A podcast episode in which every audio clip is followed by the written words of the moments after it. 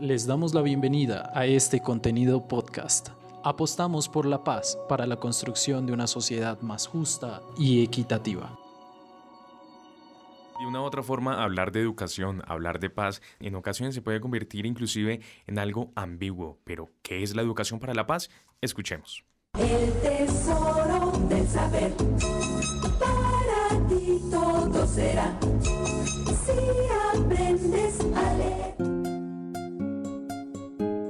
A propósito del escenario de negociación de paz en el que se encuentra nuestro país, la educación para la paz es un término recurrente, pero que para muchos no es claro. ¿Qué es realmente la educación para la paz? Fernando Sarmiento, coordinador del equipo de Ciudadanía y Paz del CINEP. Educación para la paz es toda una estrategia de cambio cultural, ese conjunto de acciones, valores, principios, propuestas metodológicas que conforman toda una metodología de trabajo hacia las transformaciones culturales de sociedad, buscando transformar una cultura de la violencia eh, hacia una cultura de la paz. La educación para la paz que se ha practicado en muchísimas partes del mundo y especialmente, digamos, en, en zonas, regiones de conflicto, países en conflicto que buscan esas transformaciones, pues sí ha desarrollado metodologías didácticas y pedagogías específicas a partir de marcos teóricos de paz pero en diálogo con marcos teóricos de las pedagogías, que se ha aplicado en tanto en educación formal como en educación no formal. Si bien los docentes y educadores están en condiciones de utilizar herramientas y prácticas pedagógicas para la educación para la paz, son más miembros de la sociedad quienes deben ser partícipes en la construcción de paz a través de la educación.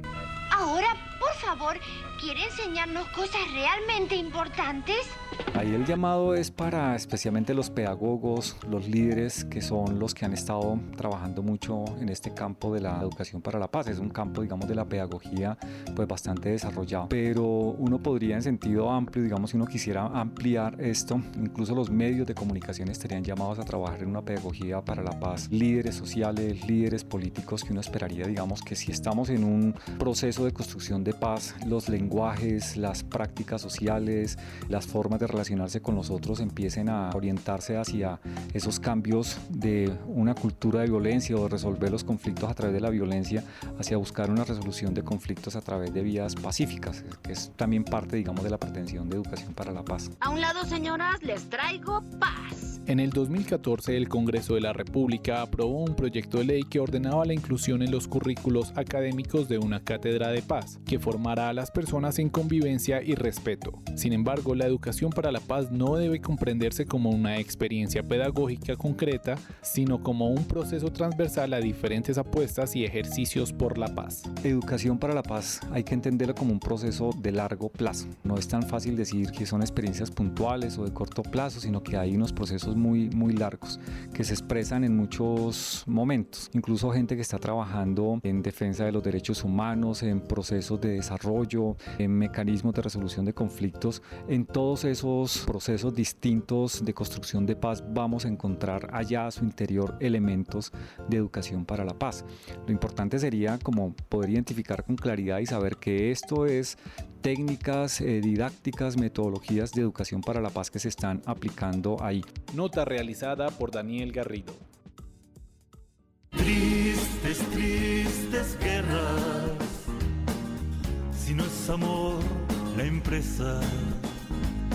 Tristes, tristes armas, si no son las palabras. Este fue un fragmento del programa radial Rompecabezas, muchas voces, otras formas de vernos. Un proyecto en alianza con la Pontificia Universidad Javeriana, CINEP, Programa por la Paz y Javeriana Estéreo.